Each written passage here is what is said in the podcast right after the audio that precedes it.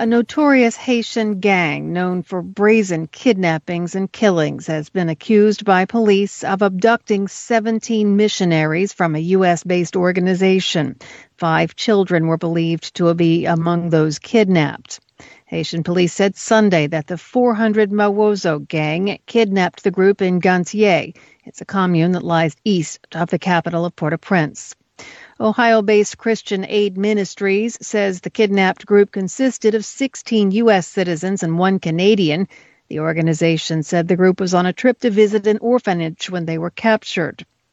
Haiti is once again struggling with a spike in gang related kidnappings that had diminished in recent months after President Jovenel Moise was fatally shot at his private residence on July 7th and a 7.2 magnitude earthquake killed more than 2,200 people in August.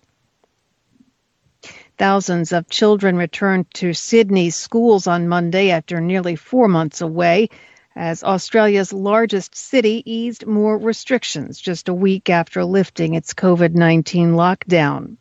New South Wales topped the 80% immunization rate over the weekend. Authorities had pledged to begin easing curbs as the rates reached their targets. Meanwhile, the 5 million residents of Melbourne have been enduring an extended lockdown since August the 5th. They've already spent around nine months under strict stay at home restrictions since March 2020. And former Afghanistan President Hamid Karzai said the current Taliban government in Afghanistan needs internal legitimacy in order for it to gain international recognition.